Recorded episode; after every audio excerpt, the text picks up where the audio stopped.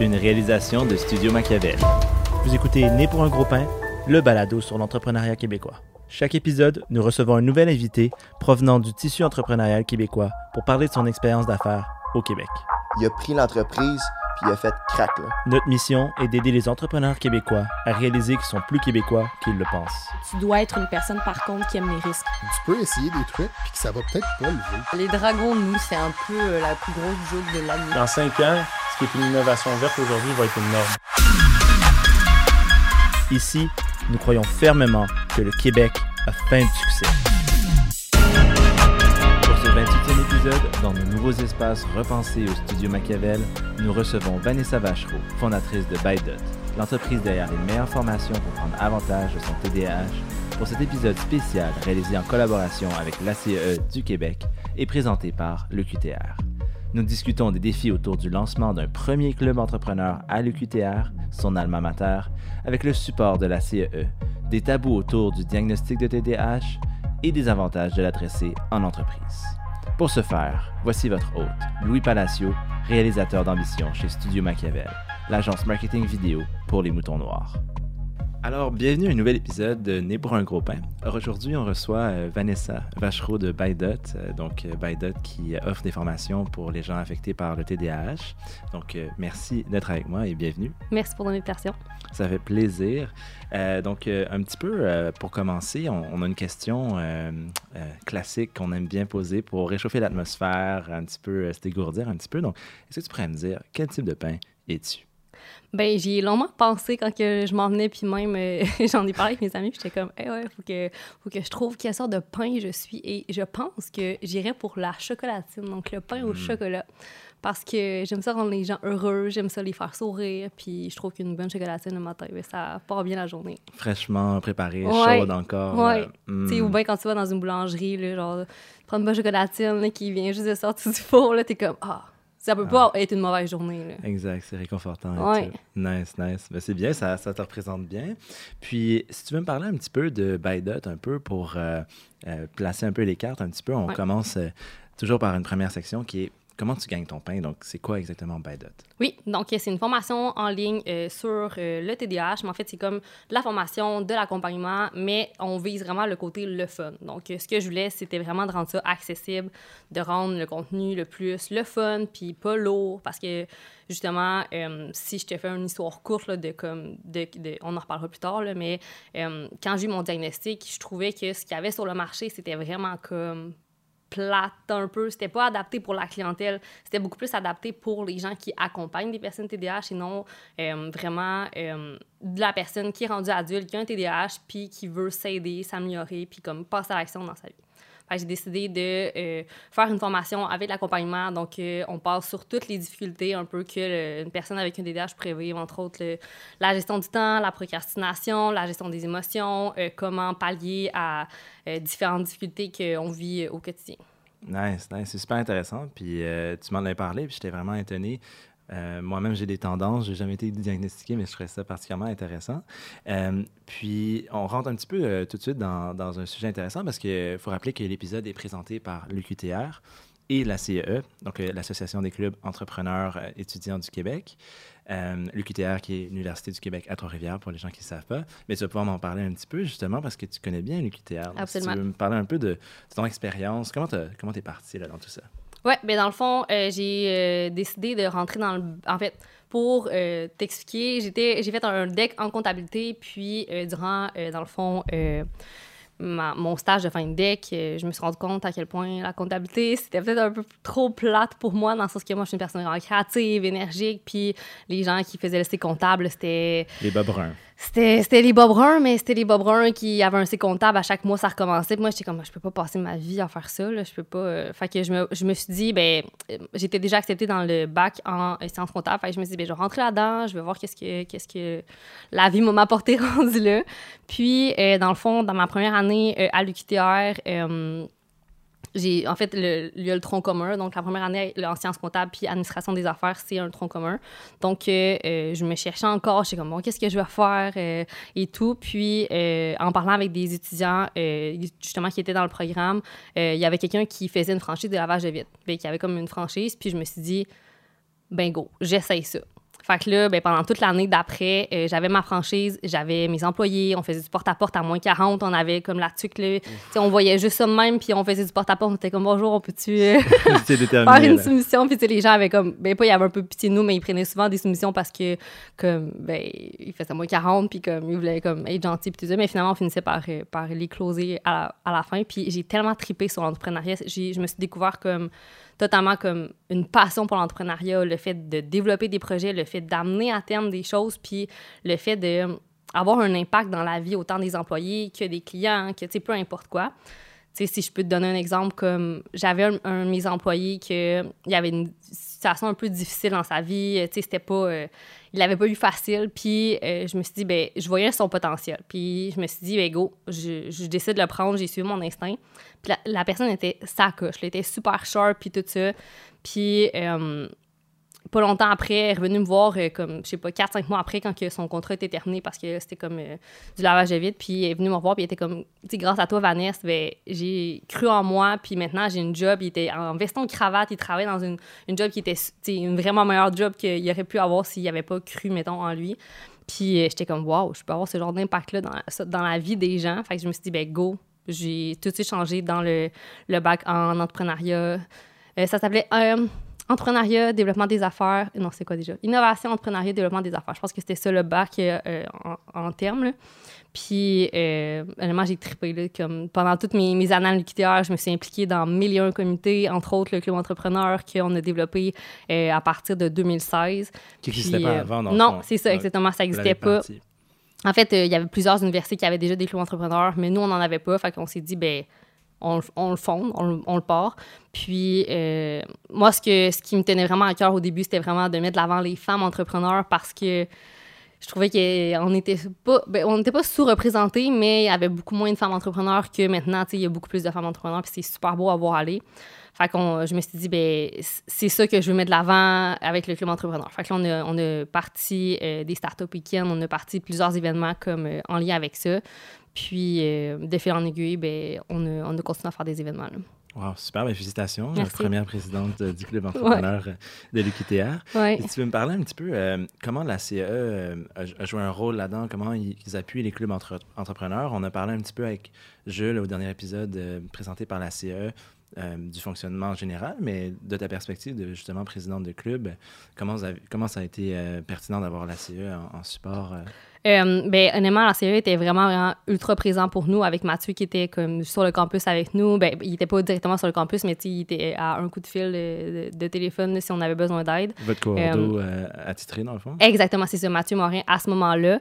Puis, euh, en termes de support, en termes de contact, de réseau de contact, si jamais on avait besoin comme d'un certain, comme soit financement, euh, parce que veut pas quand on fait des événements, on a besoin de financement pour, comme, pour faire ça. Puis, à l'université, ben, on, a, on a le financement de l'université qui nous aide aussi avec certaines, certaines subventions et tout. Mais euh, reste que euh, a besoin d'aller chercher des partenariats et tout. Donc, euh, l'ACE nous a vraiment aidé à, à agrandir notre réseau de contact, puis à nous faire connaître, à nous mettre soit de l'avant avec des partenaires, puis de, de- du support aussi au quotidien, parce que veux pas, on n'avait jamais fait ça avant. là. Moi, euh, partir un club entrepreneur, euh, zéro, là. je sais pas si euh, d'autres personnes ont déjà comme parti ça comme de même, mais euh, c'était vraiment, on apprenait à tous les jours. Là. Fait qu'on apprenait comment faire un budget. On, on- moi, c'était à ma deuxième année à l'université, fait que faire un, un gros budget pour des événements de, de- de peut-être 10 000 à l'époque, c'était gros là, pour moi. Genre, j'étais comme 10 000 OK, il faut qu'on gère bien ça La pour pression, que... là, ça. Ouais, c'est ça, exactement. Mais en même temps, ça donnait une certaine aussi confiance parce que, tu sais, t'es comme, OK, après avoir fini l'événement, t'es comme, ben, j'ai réussi à faire ça, là. J'ai réussi à bâtir ça, j'ai réussi à faire ça, j'ai réussi à amener mon équipe là, j'ai réussi, tu sais. Fait que ça donne une certaine confiance, puis de dire, OK, ben, on a passé à travers toutes ces épreuves-là, puis finalement, ben, comme, ça a donné quelque chose de super bon. Wow. Ben, félicitations encore une fois pour ça. C'est vraiment super. Puis pour donner une idée à quelqu'un qui, justement, euh, peut-être euh, cherche à en savoir plus sur les clubs entrepreneurs, à tous les jours, qu'est-ce que ça fait un, un club entrepreneur pour la communauté entrepreneuriale ou étudiante, mais, par exemple, de l'EQTR? Ben, c'est surtout euh, d'aider à développer la fibre entrepreneuriale ben, à, l'université directement, puis d'offrir certains supports en termes de, OK, ben, tu es un, étudiant entrepreneur, tu veux démarrer une business, tu pars de où, tu sais, parce que quand tu es à l'université en général, tu sais, euh, à moins que tu sois directement dans, le bac en entrepreneuriat, ben, tu n'as aucune idée comment démarrer une business. Puis même à ça, je veux dire, ça s'apprend quand même. Donc, c'est de donner les ressources. Puis de. Tu sais, on était souvent associés comme. euh, euh, aux, aux différents comme ben, pas clubs, mais c'est des ressources comme à, Trois-Rivières par rapport comme euh, au développement des affaires et tout. Euh, le nom m'échappe, le IDEA Trois-Rivières, comme on était vraiment proche de d'eux, puis des jeunes chambres de commerce pour justement comme essayer de, de faire des liens entre les entrepreneurs, puis entre, pour comme créer soit des- un réseau de contacts ou des nouvelles ressources pour eux. Là. Donc, il y avait déjà comme, vous avez comme créé un peu un écosystème. Puis Ouais, c'est ça. Juste bénéficier. Ouais, on, on commençait à créer des liens avec les différents comme centres d'affaires euh, à Trois-Rivières. Puis après ça, ben, on mettait en contact les, les étudiants qui voulaient se démarrer ou des, des choses comme ça. là. Fait que c'était vraiment de les épauler. C'est sûr que comme on n'était pas, on n'avait pas de financement à leur offrir à ce moment-là, je pense que maintenant le Carrefour d'entrepreneuriat offre aussi comme plus de la formation pour les aider justement à comme, ok, comment qu'on fait un plan d'affaires, comment qu'on fait comme différents euh, ben, trucs en, démarrage. Mais nous, à l'époque, c'était vraiment plus comme de, ben, de faire des, des événements 5 à 7 pour mettre en contact les gens, euh, montrer que ça existe, de montrer que tu peux te partir en affaires, puis que même si tu es dans un domaine comme, euh, par exemple, l'ergothérapie ou en psychologie, ben, comment tu démarres ton cabinet, comment tu démarres tes, euh, ton service à toi. Fait que, c'était pas juste ciblé sur le monde en administration des affaires. Ah, c'est super intéressant. Puis justement, les... la meilleure façon, c'est de voir des exemples concrets, Ouais. parler à des gens. Moi, je sais que je vais beaucoup dans les 5 à 7, puis j'en ressors toujours inspiré ou Ouais. avec des nouvelles idées. Donc, c'est super pertinent, je trouve. Puis je fais un petit peu le, le chemin vers justement Baida. Donc, si tu peux-tu me dire qu'est-ce que ça. Tu me parlais justement, ça t'a aidé à gérer des budgets, à gérer une équipe. Est-ce que ça ça t'a aidé aussi dans à partir Baida? Ça a eu un, un, point instrumental dans le lancement de Baida? Ben c'est sûr que euh, ça m'a donné comme toute la, base en termes de toute la structure. euh, tu sais, quand on est à l'université, ben, dans le bac en développement des affaires, euh, on a un cours, ben, on, on a plusieurs cours que pour pas créer des nouvelles idées, mais dans le sens que tu as des cours pour euh, créer des fausses business, mettons le fait que tu crées un faux plan d'affaires, puis tu crées tout ça, c'est tout faux, mais il fallait que tu démarres des entreprises, puis tu crées de A à Z comme si demain matin tu partais cette entreprise-là. Fait que ça- tu te mettais dans la peau sans nécessairement avoir tout le risque, genre relié à tout ça. Fait que j'ai juste répliqué un peu ce que j'avais appris par rapport à.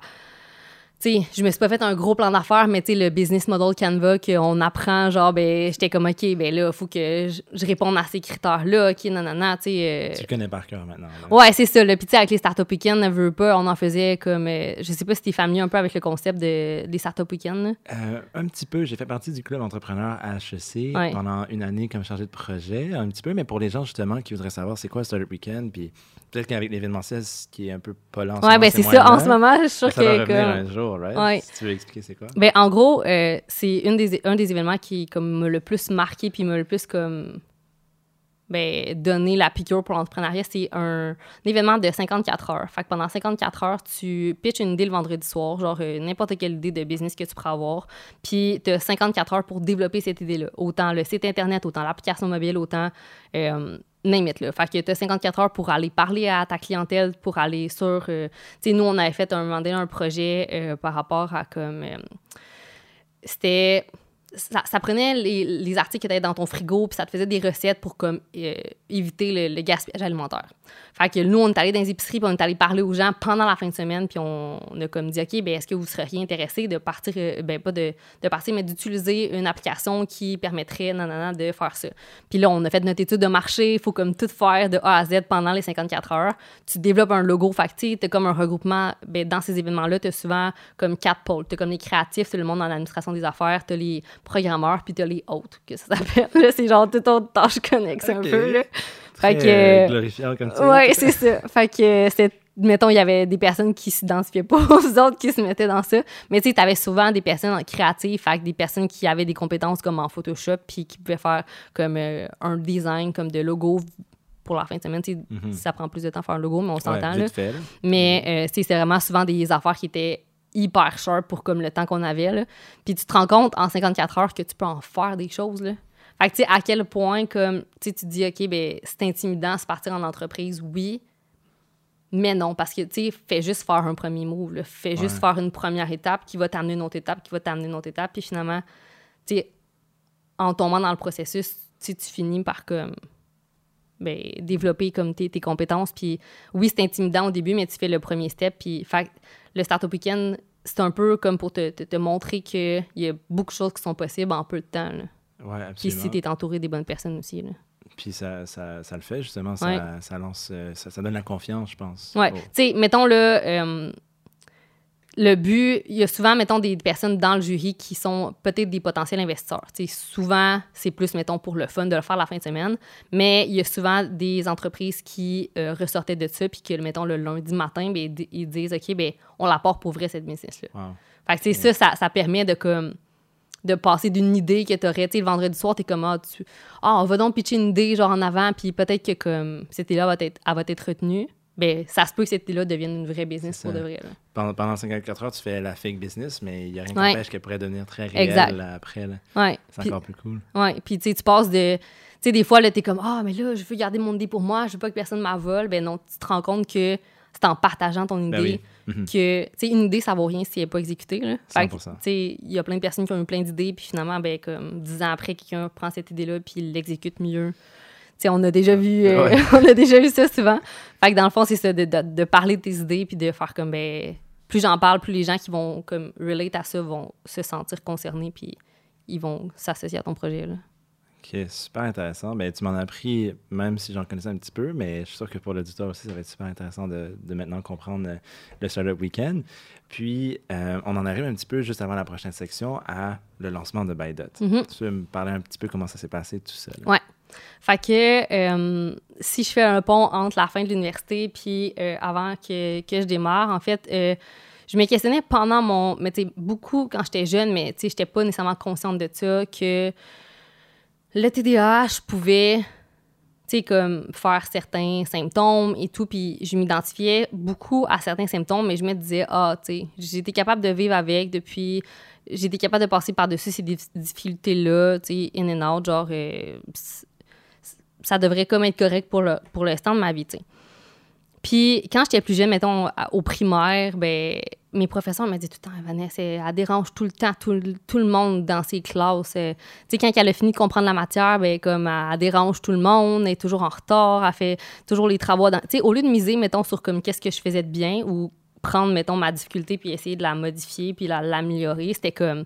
Il faisait juste me critiquer tout le temps. Une perspective juste négative. Là. tout le temps. Puis euh, ma mère était toujours là dans mes bulletins, puis je réalisais ça maintenant parce que je les ai encore avec moi, puis on dirait que ça me rendait vraiment émotive parce que ma mère était tout le temps en train de me défendre puis dire voyons, elle a des qualités, elle a des forces, le misez donc sur ça, là, arrêtez de juste taper sur comme qu'est-ce qu'elle a fait pas correct, puis comme tu sais miser sur comme qu'est-ce qu'elle a fait bien, tu sais.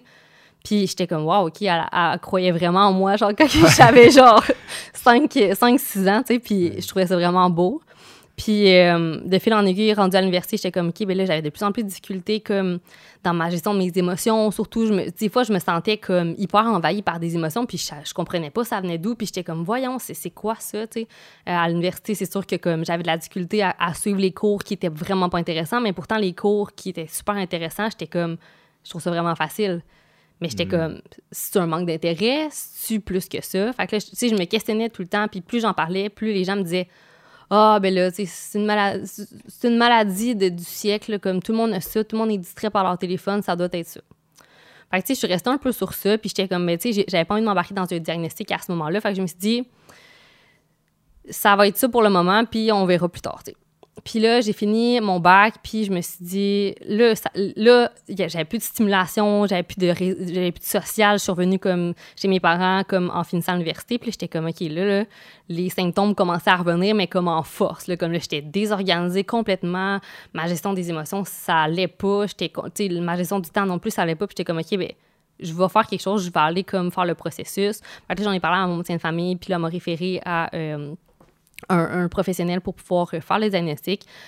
Puis ça l'a juste mis comme une explication sur comme qu'est-ce que j'avais. Fait que là, euh, à partir de là, avec le, diagnostic, je fais comme, OK, bon, qu'est-ce que je fais avec ça? Je veux m'améliorer, je veux comme que ma vie soit plus simple et tout.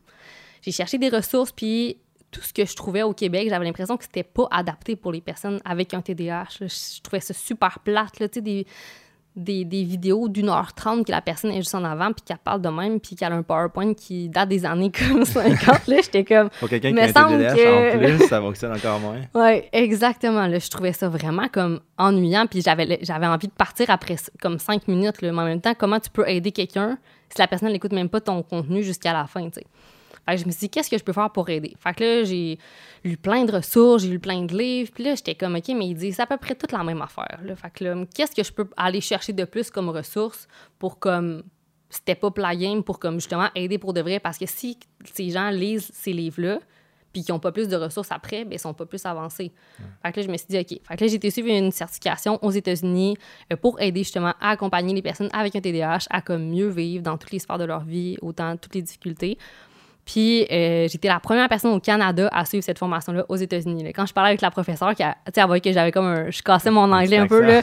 Elle était comme, ah, tu viens d'où? Puis là, je suis comme, ouais, je viens de Québec, là. Et genre, ah, tu viens de Québec.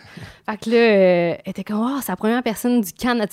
J'avais- des personnes du UK dans ma formation, là, mais c'est la première personne de. Ben, pas de ma formation, mais comme dans cette certification-là, là, il y avait du, du monde du, du UK, puis de- dans France, puis tout ça. Mais jamais personne du Québec encore, fait qu'elle était super fière.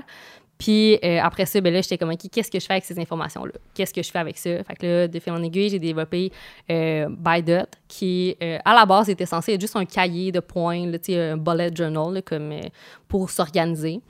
Puis les gens disaient, ben fais donc comme un petit programme d'accompagnement pour comme accompagner comme le, le cahier puis tout ça. Puis finalement, ça l'a comme reviré de bord. J'ai comme pas fait le cahier, puis j'ai fait le Un petit programme à la place. là. Ouais, c'est ça. Fait que j'ai fait le programme à la place, puis c'est une formation de sept semaines.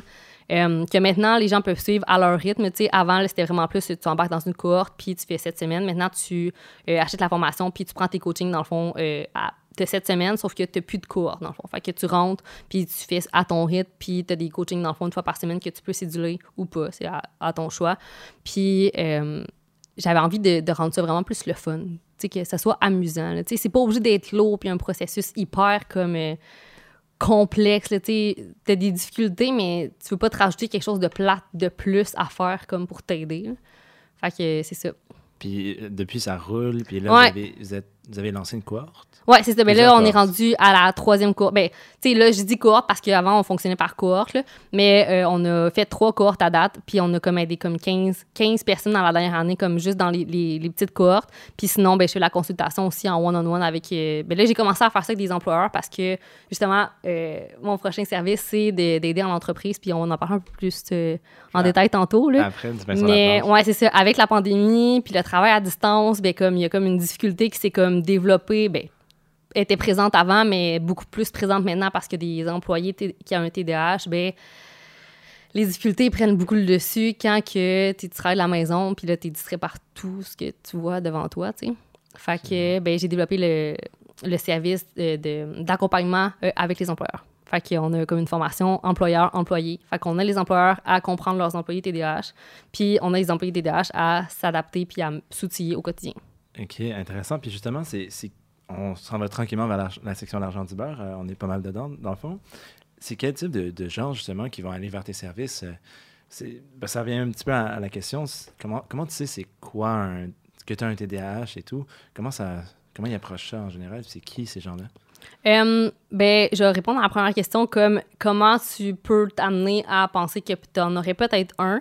Tu sais, on en a beaucoup parlé là, que les cellulaires, c'est une distraction et tout. Puis, tu sais, il y a beaucoup de personnes qui disent Ah, ben là, tu sais, je me sens distrait, c'est parce que j'ai un TDAH. Mais tu Ça devient de plus en plus commun, là. c'est ça, là, ça, ça devient comme quasiment le lien, genre, euh, classique. là. Mais le TDAH va beaucoup plus loin que ça. là. Tu sais, tu dois être affecté, ça, ça doit te rendre euh, infonctionnel dans toutes les sphères de ta vie, puis pas juste euh, pendant que tu travailles ou pas juste à l'école. Euh, c'est c'est avec tes relations, c'est avec tes finances, c'est avec... Tu il y a beaucoup de... de pas de maladies connexes, mais mettons beaucoup d'anxiété, de dépression, puis de, toxicomanie qui se développent en contrepartie, mettons, de, qui, associés, ben, pas associés au TDAH, mais comme on voit beaucoup de, de personnes avec un TDAH développer aussi beaucoup d'anxiété, de dépression, puis euh, de la toxicomanie, euh, alcool et tout. Euh, fait que ça doit affecter considérablement ta vie dans toutes ces sphères-là. Là. C'est pas juste au niveau de la concentration. Puis, tu sais, j'ai des, des clients de tout type. J'ai j'ai des gars en construction, mais j'ai des filles notaires aussi. Dans le sens que j'ai pas... Il y a pas une clientèle cible que c'est juste, mettons, comme euh, les femmes qui sont sur le marché du travail, en administration des affaires, euh, peu importe. C'est vraiment de, de tout, tout domaine confondu. Puis oh, j'ai été vraiment surprise de voir que les gars, ils s'ouvraient quasiment plus que les filles. Là, tu sais.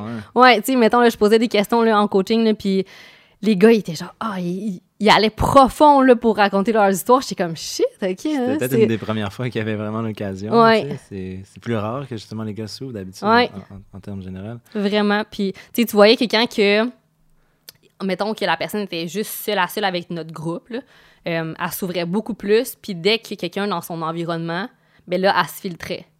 Tu la voyais. Puis là, moi, je voyais la différence. Là. Ah J'étais ouais. comme, OK, il y a cinq minutes, là, t'étais super open. Là, puis là, mettons quelqu'un, genre, euh, ton chum, ta blonde arrive pas loin. Puis là, t'es comme un petit peu plus politically correct, genre, euh, sur tes réponses. Là, fait que, tu vois qu'il y a quand même, tu sais, euh, pas de la honte, mais des fois, tu veux pas nécessairement comme dire à 100% comment tu te sens Ouais. À ton conjoint ou ta conjointe, tu sais. Il y a cette importance de comme, créer un safe space pour en parler Exact, qui ouais. est comme inévitable. Exact. Mais c'est ça que je vois dans mes cohortes, mettons, là, puis en parlant avec, euh, avec mes clients, c'est que ils sont comme à l'aise de parler de leurs difficultés puis de ce qu'ils ressentent parce qu'on comprend la réalité. Parce qu'on est dans la même réalité. Tu sais, moi, je le vis au quotidien, eux le vivent au quotidien. Fait qu'ils sont au courant, puis on n'est pas dans le jugement. Fait que, tu sais, on le sait que si t'es, t'es- t'as eu comme l'impulsivité dans une réaction euh, quelconque, ben c'est parce que, mettons, tu te sentais vraiment affecté, mais tu sais, dans le sens que comme on va pas te juger dans ta réaction, là, parce qu'on le sait que comme probablement que euh, tu voulais pas nécessairement comme agir comme ça, mais C'est force ouais. des choses. exact, c'est ça, exact. Ouais. Puis ça m'amène justement à ma prochaine question. Ça tombe très, très bien. Ouais. Dans le fond, il y a un gros tabou autour de TDAH. Les, les gens qui, qui sont vraiment...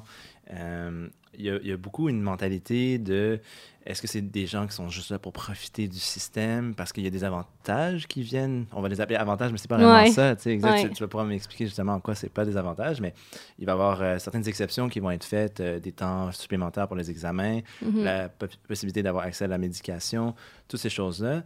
Est-ce que tu vois comme tu te vois une partie active de, du combat contre ces tabous-là, justement? Ben, c'est sûr que oui. Puis euh, mon but, c'est de rendre ça comme le plus humoristique possible pour que les gens en parlent le plus parce que, tu sais, euh, ben, on le sait, l'humour, ça, Ça, ça fait ça. ça, ça fait ressortir. Là, puis, Ouais. tu sais, les gens vont beaucoup plus partager une vidéo qui est drôle, qui va partager des défis du TDAH versus une vidéo qui est comme, ouais, donc les symptômes du TDAH, c'est ça, ça, ça, tu sais. Ouais. Fait que, en passant par l'humour, je me suis dit, ben comme je vais rendre ça plus léger pour m'en parler, justement, puis mettre ça de l'avant. Puis plus j'en parle, plus les gens m'écrivent, puis disent, ah, tu sais, genre, je vis tous ces défis-là individuellement au quotidien. Je savais pas que j'ai un TDAH. Ben, je suis pas diagnostiquée, mais je pense que ça pourrait être comme l'explication à tout ce que je vis, tu sais. Puis c'est un peu ça, mettons, le nom de mon entreprise, c'est un peu genre by dot, mais c'est un peu de faire les liens entre tous les symptômes que tu vis, que oui, c'est relié à ça, puis tu le savais pas, tu sais. Puis parlant de symptômes aussi, euh, je fais une petite parenthèse un peu dans cette section-là. Je, Ouais. pense que quand tu avais fait la formation, tu m'avais justement parlé de à quel point ça t'avait fait réaliser que certains symptômes, tu sais, de façon inattendue, que ce soit dans les relations ou autres, peuvent être même reliés au TDAH, mais tu ne t'attendais même pas avant de faire la formation, right? Exact. Ouais. Quand j'ai fait la certification, j'ai appris des choses sur moi que je savais même pas. tu Dans le sens que il Ouais. y a des choses que. euh, parce qu'on voit vraiment tous les stades euh, quand t'es bébé, quand que t'es adolescent, quand t'es adulte, euh, même rendu à l'âge mature, plus vieux. Puis. j'ai appris des, des, des symptômes qui étaient reliés au TDAH que j'étais comme wow tu sais quand j'étais plus jeune mettons là j'étais vraiment plus j'étais plus j'étais vraiment plus timide puis j'étais j'étais plus réservée comme personne, mais à un point où comme que, genre, ma confiance... Tu sais, mettons, j'imaginais que dès que je quittais comme un, cercle, que les gens allaient parler dans mon dos, genre, mais tu sais, ça, c'est...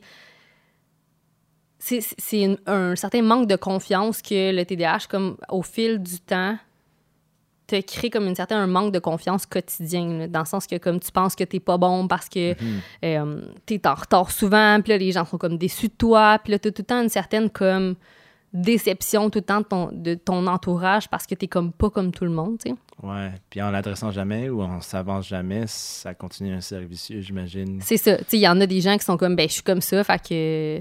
Mais il y a des gens qui, qui attribuent beaucoup de, de valeur à ce que les autres pensent d'eux. Ouais. Donc là, à ce moment-là, ben, comme ça diminue leur confiance en eux, leur estime, puis au fil du temps, ben, comme les gens, ben, ils sont super comme.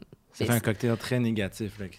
Exactement, c'est ça. Fait que euh, j'avais vraiment envie d'adresser la, la situation, puis de. Tu sais, je, je me.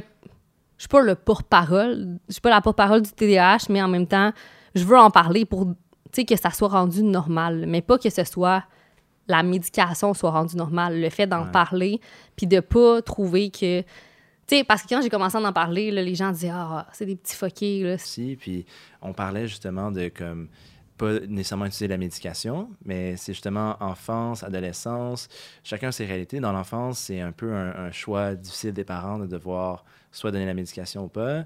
Puis ensuite, un petit peu plus tard, ça vient à être euh, dans les études et tout. Mais si on commence justement avec le...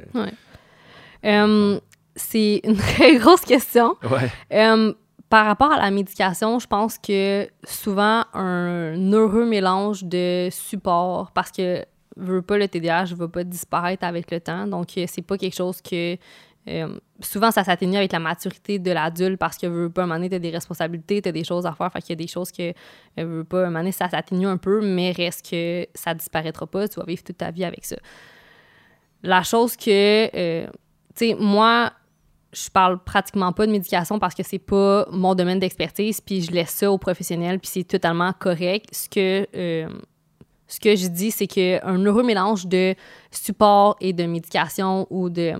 Parce que c'est souvent des stratégies comme mixtes. Il n'y a rien de solution parfaite, ça dépend de ta réalité, ça dépend de, de, de tes choix personnels. Il y a des gens qui, qui essaient la médication, puis finalement, ils se rendent compte que euh, ça les dénature totalement, puis finalement, ben, c'est pas adapté pour eux, puis c'est totalement correct. Il y en a que ça fait, c'est toute leur vie qu'ils vont prendre ça, puis c'est, ils trouvent ça correct aussi. Puis moi, j'ai vraiment pas mon mot à dire sur ça. Ce que je veux, c'est t'aider si euh, tu veux soit mixer les deux ou euh, tu veux comme adapter. Qui est plus qu'une option, là, que ce soit pas juste... la c'est ça. Il n'y a pas de package deal comme prends ça, puis comme ta vie va être donc wow. Là, Mhm. Ça, ça, ça fonctionne pas comme ça. Puis euh, pour ce qui est de, de l'enfance, puis de, de, de tout ça, ce qui arrive souvent, c'est que tu te sens pas compris. Quand, que, mettons, tu es, au primaire, au secondaire, pour parler en termes d'âge, tu te sens pas compris, tu te sens différent des autres. autant, des fois, tu sais, on me disait tout le temps quand j'étais jeune que j'étais susceptible parce que j'avais des émotions qui ressortaient puis j'étais pas capable de les cacher. Là. Mais sais, dans le sens que des fois, mettons, euh, je vivais quelque chose. Puis là, au lieu de, de, de, de faire comme tout le monde puis d'essayer de, le cacher, ben moi, ça apparaissait dans ma face. Puis là, je pouvais pas le cacher, tu sais. Puis j'étais comme, même si ça, me- ça me tentait de le cacher, je le montrais, là, j'étais obligée, tu sais, parce que c'était comme plus fort que moi. Puis quand t'es enfant, c'est quasiment impossible. T'as pas encore développé ces réflexes de... Ouais, genre, c'est ça, de comme de. Puis en même temps, tu sais, tu veux pas te filtrer parce que tu veux être authentique, tu sais. Mais à, à, à cet âge-là, tu, tu tu te files pas, puis t'es comme, ben, c'est ça. Puis là, ben, tu vas bouter dans ton coin parce que là, euh, quelqu'un t'a dit quelque chose qui a pas fait ton affaire, puis tout ça, tu sais. Fait que tu te sens incompris, tu te sens pas, euh, pas écouté parce que les gens comprennent pas ta réalité, ils comprennent pas qu'est-ce que tu vis dans le moment, tu sais. Donc pour les, les jeunes, dans le fond, la, la meilleure chose, c'est peut-être juste la sensibilisation, une meilleure Ouais. compréhension, puis pouvoir adresser les issues Ouais. Avec de l'empathie, dans le fond. Exact. peut-être c'est ça. meilleur point de départ. que tu peux en parler, puis qu'il y a personne qui va te juger, puis il y a personne qui va te rejeter. C'est souvent un des points que- qui est vraiment important, c'est qu'on se sent souvent rejeté parce que justement, on ne fit pas dans le moule. Fait que là, on est comme Ah, ben, je fit pas dedans. Tu sais, c'est- un peu la psychologie de comme tu veux t'associer à un groupe pour te sentir comme Ouais. valorisé. Si tu le sens monde. pas. Ouais. Si, si tu sens pas que tu appartiens à un groupe, ben, tu te sens comme délaissé, tu t'en rejeté. Fait que toute ta vie, tu penses que tu es comme. Ouais, mais en même temps, c'est ça, mais en même temps, c'est ça qui fait ta force parce que tu penses pas comme tout le monde, puis t'es super Ouais. créatif. Mais si tu penses toute ta vie que t'es es nul, puis que t'as pas de confiance en toi, puis que t'es pas bon, ben tu vas pas miser sur tes forces, tu vas juste taper sur tes faiblesses, tu sais. Puis ils sont des forces, puis c'est euh, justement, euh, tu sais, on, on va peut-être euh, aller un- revenir à, à- à ça un petit peu plus tard, là, parce que je veux parler un, un- un petit peu closer la boucle de Oui. médication, mais on y reviendra après, mais c'est justement la créativité, tout ça. Donc, il y, a- il y a des forces énormes qui viennent de, qui sont très fortement reliées, du moins, avec justement cette, cette condition aussi que tu peux leverage, que tu peux euh, utiliser comme levier euh, sinon. Mais juste pour co- compléter ce, ce bout-là, justement, sur, sur les médicaments, c'est super intéressant. Je pense que on- même tu, tu proposes une solution très intéressante pour, pour la jeunesse. Puis aussi, plus tard, dans les stades de développement, euh, on a un problème un peu semblable où c'est peut-être pas les parents qui vont l'apporter ou comme moins une mauvaise compréhension de, l'enfant, mais euh, la volonté de justement euh, compétitionner, par exemple, si on va un petit peu plus loin vers le cégep, l'université, où tu vas avoir l'Adderall, Vivance, Ritalin, qui, sont, qui se promènent un peu comme si c'était des, Des bonbons des magiques. là. bonbons magiques, Ouais, là, c'est c'est ça. Et quand, en fait, c'est vraiment, euh, c'est- carrément une, une drogue prescrite, mais une drogue quand Mhm. même. Euh, puis ça devient un petit peu un, un- un fléau. Euh, puis justement, il y a un reportage que tu m'avais recommandé Ouais. quand, quand on discutait, puis je recommande à tout le monde, qui est Avaler la pilule, Oui, sur Netflix. sur Ouais. Netflix, exact, qui a, qui a quelques années, mais qui est encore très, très pertinent, où il, il adresse ce, ce point-là, justement, il, l'adresse dans différents contextes. Donc, dans le contexte compétitif, on voit un ancien joueur de NFL qui, lui, l'utilisait pour mieux performer, être plus réactif. On voit beaucoup des étudiants, parce que c'est Ouais. là où je pense que le fléau est, est le plus important. Le, le- le taux d'utilisation de ces euh, pilules-là, justement, a augmenté avec le temps. Euh, il a augmenté chez les, les enfants, il a augmenté chez les adultes, et même que les adultes sont le groupe qui l'utilise le plus. Donc, euh, les étudiants à l'université et, et après. Puis, euh, il y, a- il y a beaucoup de questions sur, sur à quel point c'est abusé, puis c'est- fourni comme une solution ou un, un- un hack, si tu veux, qui, dans le fond, n'est pas vraiment. Parce que la drogue, à la base, elle va booster la concentration, mais elle, elle te donne pas de... Elle fait pas monter ton QI, elle fait pas, elle fait quoi, pas quoi que ce soit à ce niveau-là, elle fait juste te permettre de te concentrer longtemps et rester éveillé plus longtemps. Donc, est-ce que... Est-ce que ça aussi, c'est un, un, c'est un problème à adresser? Puis justement, c'est plus dans l'éducation, puis le développement de techniques euh, tu sais, plus santé que prendre une pilule, tu sais, des, juste être plus organisé, par exemple. Euh, ben, c'est une super bonne question. Puis, tu sais, j'ai pas la, la science infuse par rapport à. Tu sais, oui, il y, en a beaucoup qui plus qui circulent. De leur dire qu'il y a beaucoup plus. ben, dans le sens que plus les gens euh, en parlent, plus les gens comme se sentent comme concernés, C'est plus les gens vont avoir. Mais tu sais, il y a pas. Oui, il y a plus de diagnostics qu'avant, mais c'est pas parce que il y a nécessairement comme tout d'un coup tout le monde devient TDAH. Tu sais, c'est pas ça. Euh, le fait qu'on est dans une société maintenant qui est ultra performante, que tu sais, on veut de, devenir euh, comme toutes des Facebook de ce monde, puis que tout le monde veut avoir comme une business qui fait des milliards de dollars et tout. Euh, ça fait en sorte que oui, les gens veulent trouver des solutions faciles, des solutions comme rapides et tout. Euh, j'ai pas la réponse pourquoi que euh, pourquoi, pourquoi on en utilise plus qu'avant, dans le sens que, comme, tu sais, mettons, aux États-Unis, euh, dans les universités américaines, c'est rendu quasiment comme une norme, là, si tu prends pas de- d'Adderall, ben t'es comme, t'es vas comme... tu vas te retrouver derrière. Ouais, ouais, c'est ça, c'est ça. Euh, je pense que c'est... c'est- Je pense que c'est générationnel en même temps un peu, dans le sens que comme on veut vraiment comme se prouver et tout. Non, tu deviens pas plus intelligent parce que tu prends ça. Oui, tu es plus concentré, donc ton information va être...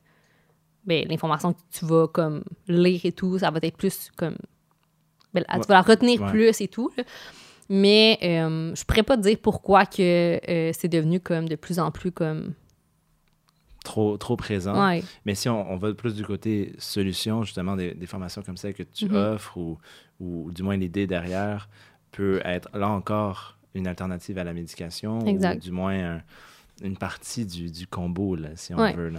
Mais oui, parce que, ben, tu sais, si, mettons, je fais comme une, euh, une boucle sur la médication, parce qu'on voit beaucoup le côté comme positif de la concentration, là, mais il y, a in- y énormément de côtés négatifs. Là.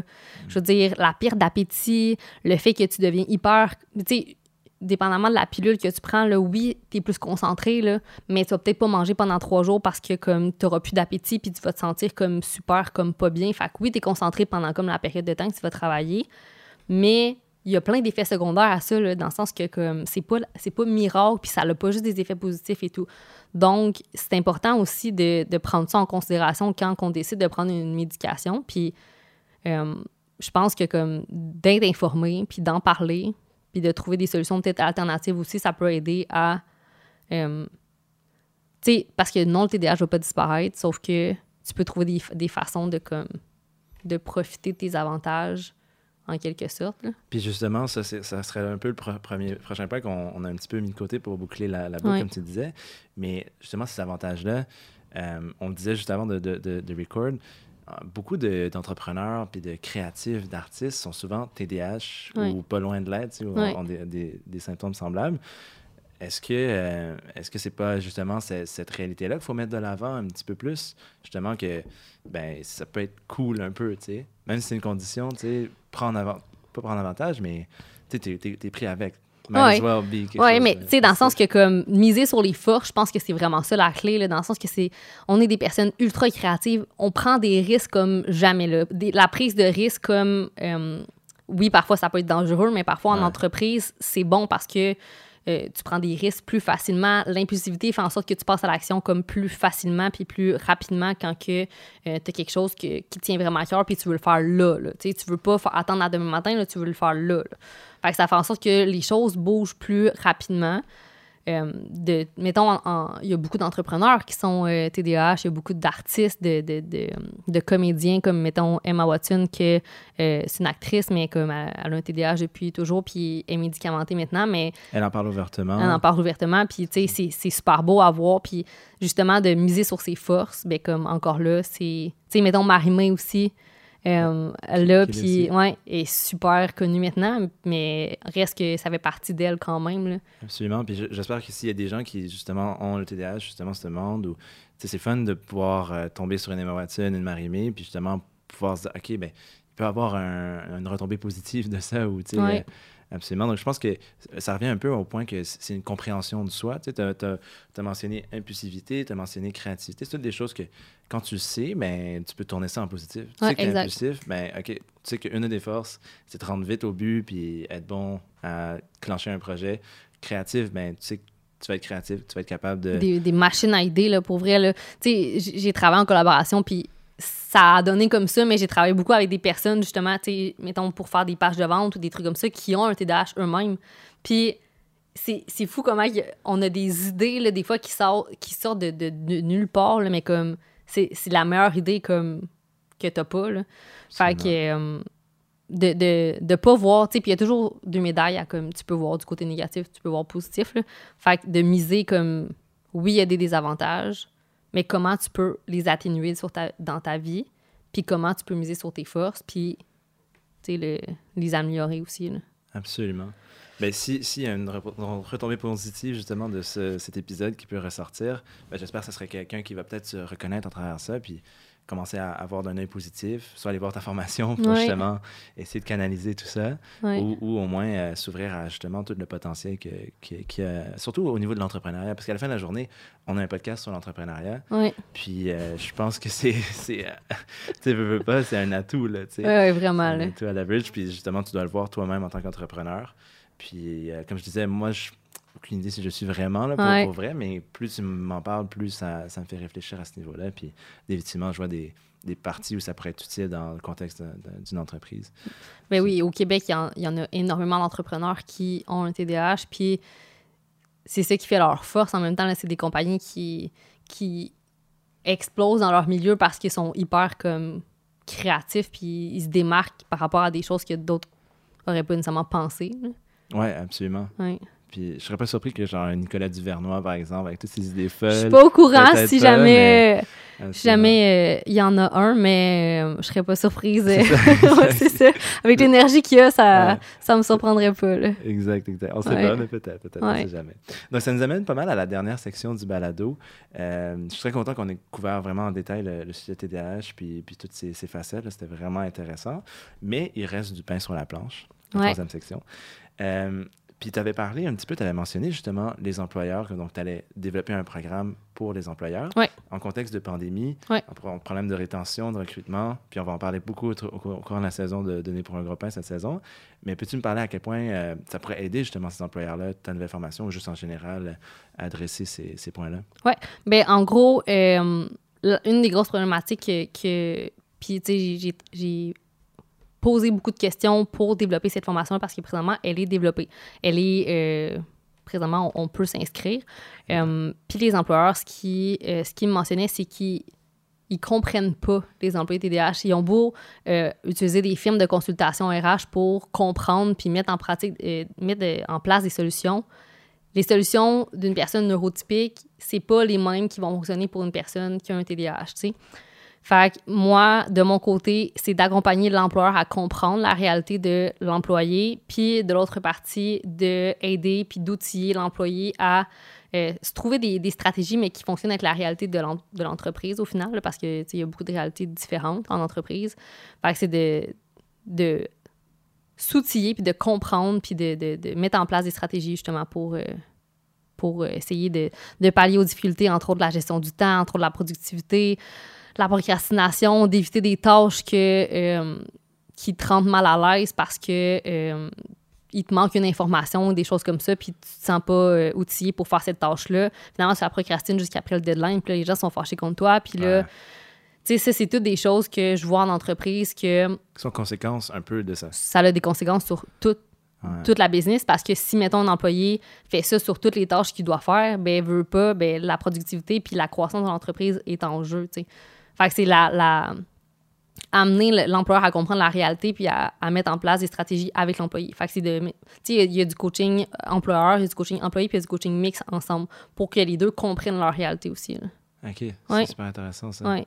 Donc, c'est comme tu as pris un peu ton expérience de la première formation, Ouais. puis tu en as fait une adaptée aux employeurs. Ouais. Puis ça fonctionne encore mieux dans un, dans un contexte où, justement, ils veulent garder ces employés parce qu'il n'y a peut-être pas euh, tant d'employés pour les remplacer ou Ouais. ils veulent pas sais, Ils ont investi dans ces. Mais ces ça coûte cher, là. Recruter un employé, ça coûte extrêmement cher. Fait que si tu peux, au lieu de, de reformer quelqu'un d'autre, de retrouver quelqu'un d'autre, tu prends la personne qui fait déjà l'affaire, mais qui a des défis au quotidien dans son travail, ben que tu prends ces, ces défis-là, puis qu'on les travaille ensemble, ben tu gardes ta personne, puis tu n'as pas besoin de recruter, tu n'as pas besoin de reformer quelqu'un d'autre, tu n'as pas besoin de redébourser pour comme, trouver un nouvel employé. C'est rentable. Oui, vraiment. Tu as plus à miser sur euh, une personne qui est déjà dans ton équipe, qui fait le travail, mais qui a des défis, que de devoir recruter quelqu'un d'autre qui fait peut-être pas l'affaire dans l'énergie puis la culture de l'entreprise aussi. là. Wow. C'est des très bons points. Puis je pense que ça peut, peut faire partie de la solution justement de, de la pénurie de main-d'œuvre. Ouais. Regarder qui tu as déjà in-house, puis comment tu peux les, euh, les développer en, en tant que talent. là, Exact. Exact. Super intéressant. Puis peut-être ma dernière question avant de, de- de finir. Euh, solopreneur euh, à la base, euh, une nouvelle formation, des formations qui sont déjà là. Comment tu te vois un petit peu grossir à travers ça? Parce que c'est un, un point quand même important. Je pense qu'il y en a beaucoup qui sont un petit peu dans ta situation, où ils ont une business de consultation, tout ça, mais ils aimeraient croître leur entreprise. Quand c'est toi la face de l'entreprise, quand c'est c'est beaucoup toi, com- comment, tu, comment tu te vois scale? Ou peut-être que tu veux pas nécessairement scale aussi. Ça, c'est une autre réalité qui est très C'est une bonne importante. question, ouais. Exact. Mais je vois vraiment euh, gros pour cette business-là. Puis euh, j'ai toujours été une petite fille qui. Ben là, quand j'étais jeune, j'ai mangé une grande fille, là, mais quand j'étais petite, là, je me voyais comme CEO d'une grosse business, puis comme, tu sais, je voyais vraiment grand, puis tout ça. Fait que j'espère, euh, tu sais, je veux euh, bâtir une équipe qui est solide, puis mettons, dans la prochaine année, j'aimerais ça comme m'équiper comme de 3-4 personnes proches de moi, puis euh, pour faire en sorte que moi, je puisse miser sur mes forces, puis ma zone de génie et tout. Ceci étant dit, euh, en temps de pandémie, euh, c'était beaucoup plus en ligne. Par contre, j'aimerais ça que ça devienne en personne éventuellement, qu'on ait euh, des masterminds en personne, qu'on ait des, événements en personne, qu'on puisse se, voir, que qu'on sente l'énergie pour de vrai de la personne parce que tu sais veut pas en ligne il y a une certaine une certaine distance que puis un certain une connexion que tu peux pas avoir comme en personne. C'est sûr que euh, d'amener, mettons, le web à, en personne ou faire un mix des deux, euh, c'est sûr que comme prochainement, j'aimerais ça comme avoir des contacts avec les gens pour de vrai parce que ça, ça c'est quelque chose qui manque vraiment beaucoup là, avec la pandémie. là, Ouais. Puis je pense que ça va vraiment changer la donne, ça va changer l'expérience, absolument. Ouais. Bien, on arrive un petit peu vers la fin. Euh, on a une tradition, encore une fois, à la fin, on demande toujours une question qui tue. En fait, Ouais. une nouveauté de cette saison. Ouais. Donc, ma question qui tue aujourd'hui, c'est dans un monde où le temps de natation, on a un petit peu parlé justement, est de plus en plus limité. euh, Est-ce qu'il va falloir faire de quoi pour aider plus les TDAH? Est-ce que c'est. Est-ce qu'on va voir les nombres augmenter? Comment on gère ça, le, le bassin de personnes qui, sont- qui ont moins d'attention, euh, justement? Puis les TDAH, est-ce que. Comment on répartit nos ressources? Euh, est-ce que ça va devenir. Est-ce que tu vois ça comme un, un problème ou. euh, Ben, je pense que je vois ça comme une opportunité de faire les choses différemment. Parce que en entreprise, on a toujours fonctionné de la même façon pratiquement. Puis d'amener le plaisir au travail, c'est quelque chose qui, oui, de plus en plus d'entreprises qui en amènent in Ouais. and out, là. Mais, tu sais, le TDAH, c'est un défi d'attention, puis d'intérêt. Fait que si tu fais en sorte que tes employés ont du fun au travail, puis qui, euh, qui aiment qu'est-ce qu'ils font, mais pas juste aimer, mais comme avoir du fun, tu sais, juste de...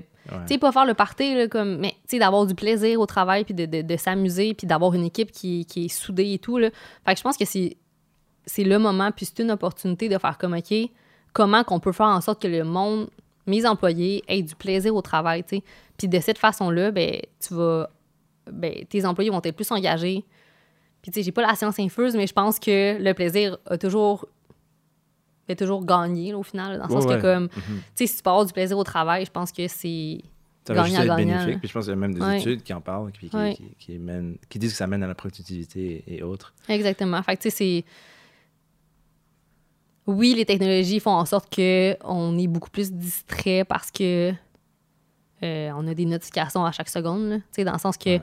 ton téléphone, euh, sur ton ordinateur, un courriel qui rentre, nanana, puis si tu bloques pas, ben, ça fait en sorte que tu es distrait à chaque seconde, puis ton temps de focus est beaucoup plus limité si tu pas toutes ces, ces distractions-là. Fait que. euh, ben, tu peux mettre en place des stratégies pour ôter ces, ces distractions-là. De un, ça peut aider à comme augmenter le focus. Mais dans une autre ordre d'idée, je pense que quelqu'un qui s'ennuie au travail versus quelqu'un qui a du plaisir, ben comme Ça fait toute la ça différence. fait toute la différence sur la- le rendement de la personne au final. Absolument. J'adore Mm. ça, ce, ce segment-là que tu, tu viens de me, me partager. Je pense que c'est une bonne partie de la clé, en tout cas. Puis, dernière question. Oui. Avant, puis on pourrait parler. J'adore ce sujet. En tout cas, ça- ça m'a passionné l'heure qu'on a eu ensemble. Mais quel... Si tu avais des... J'imagine que tu as lu, mais en fait, tu en as parlé même, tu as lu des livres. Est-ce Ouais. qu'il y aurait des ressources que tu pointerais? Tu peux dire d'être des livres, mais s'il y aurait des livres, par exemple, à, à recommander, on, je sais que les, beaucoup d'entrepreneurs ou membres de la relève entrepreneuriale aiment ça avoir un, un concret Ouais. à, à lire avant de se coucher ou Ouais. tu sais, s'inspirer un petit peu. T'en aurais-tu en tête? Étant donné que euh, je trouve que ben, la lecture, c'est bien, mais souvent, après comme quelques pages, si le livre est comme plus ou moins comme intéressant, je passe à autre chose. Ouais. Audible a changé complètement ma vie. Là. Mm. Fait que les audiobooks, là, euh, je fais ça, en- j'écoute ça tout le temps, là, en, en passant la balieuse, en faisant la vaisselle, euh, comme en auto. Fait que, tu sais, j'en écoute vraiment plusieurs. The One Thing, euh, c'est un des livres qui m'a vraiment aidé à, comme... Tu sais, ça, ça parle de euh, faire une chose, mais de la faire comme bien, genre. Fait que, tu sais, de, de trouver un objectif par jour, de trouver un main service, mais tu le fais comme faut, puis tu le fais sa coche. Tu sais, de, de, de focuser juste sur une chose, mais de la faire bien au lieu de diversifier dans mille choses, puis de toutes les faire à moitié, tu sais. Mais de- d'écouter des livres, là, tu sais, au lieu de les avoir papier, puis admettons que le livre a vraiment comme changé ma vie, ben je l'achète papier, puis là, je le relis comme, parce que là, je le sais qu'il il y a de la valeur dedans. Mais sinon, les livres audio, là, comme, c'est vraiment une... ouais. Une, une- une ressource à Ouais. aller voir. On me dit souvent ça, je pense que tu vas me faire break, là, il faut que, Mais tu, devrais faire ça tout de suite après le podcast, là, parce que honnêtement, c'est comme. C'est vraiment, euh, c'est vraiment une ressource. Puis tu sais, tu peux faire ça en, en faisant autre chose qui est comme qui te demande pas trop d'efforts. là. Fait c'est comme un deux pour un en même temps. Au lieu de comme penser, ben, ouais. C'est beaucoup plus digestible. Ouais, là. exact. Ah, c'est- Ouais. C'est super intéressant. Ben écoute, je pense que, comme je disais, là, on, on pourrait parler pendant des heures de, du Ouais. sujet, puis je trouvais ça super intéressant. Euh, Peut-être qu'il va falloir te revoir justement pour euh, Ben, pourquoi la pas? Pourquoi pas? Ça va être un plaisir. Donc, euh, j'aimerais te remercier déjà d'être venu. C'est super apprécié, puis avoir partagé ton expérience, puis, euh, puis tes services. J'imagine on peut te retrouver à Bydot.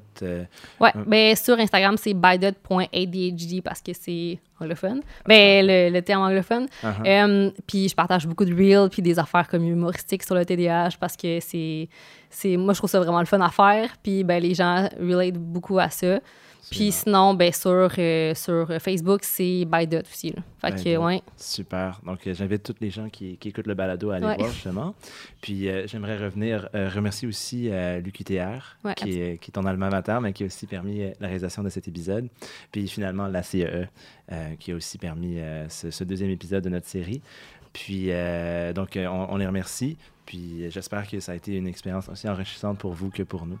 Absolument. Euh, donc, euh, pour nous, c'est à- dans deux semaines. Puis, merci encore, euh, Vanessa. Ça fait plaisir. Merci. Ciao, ciao. Bye.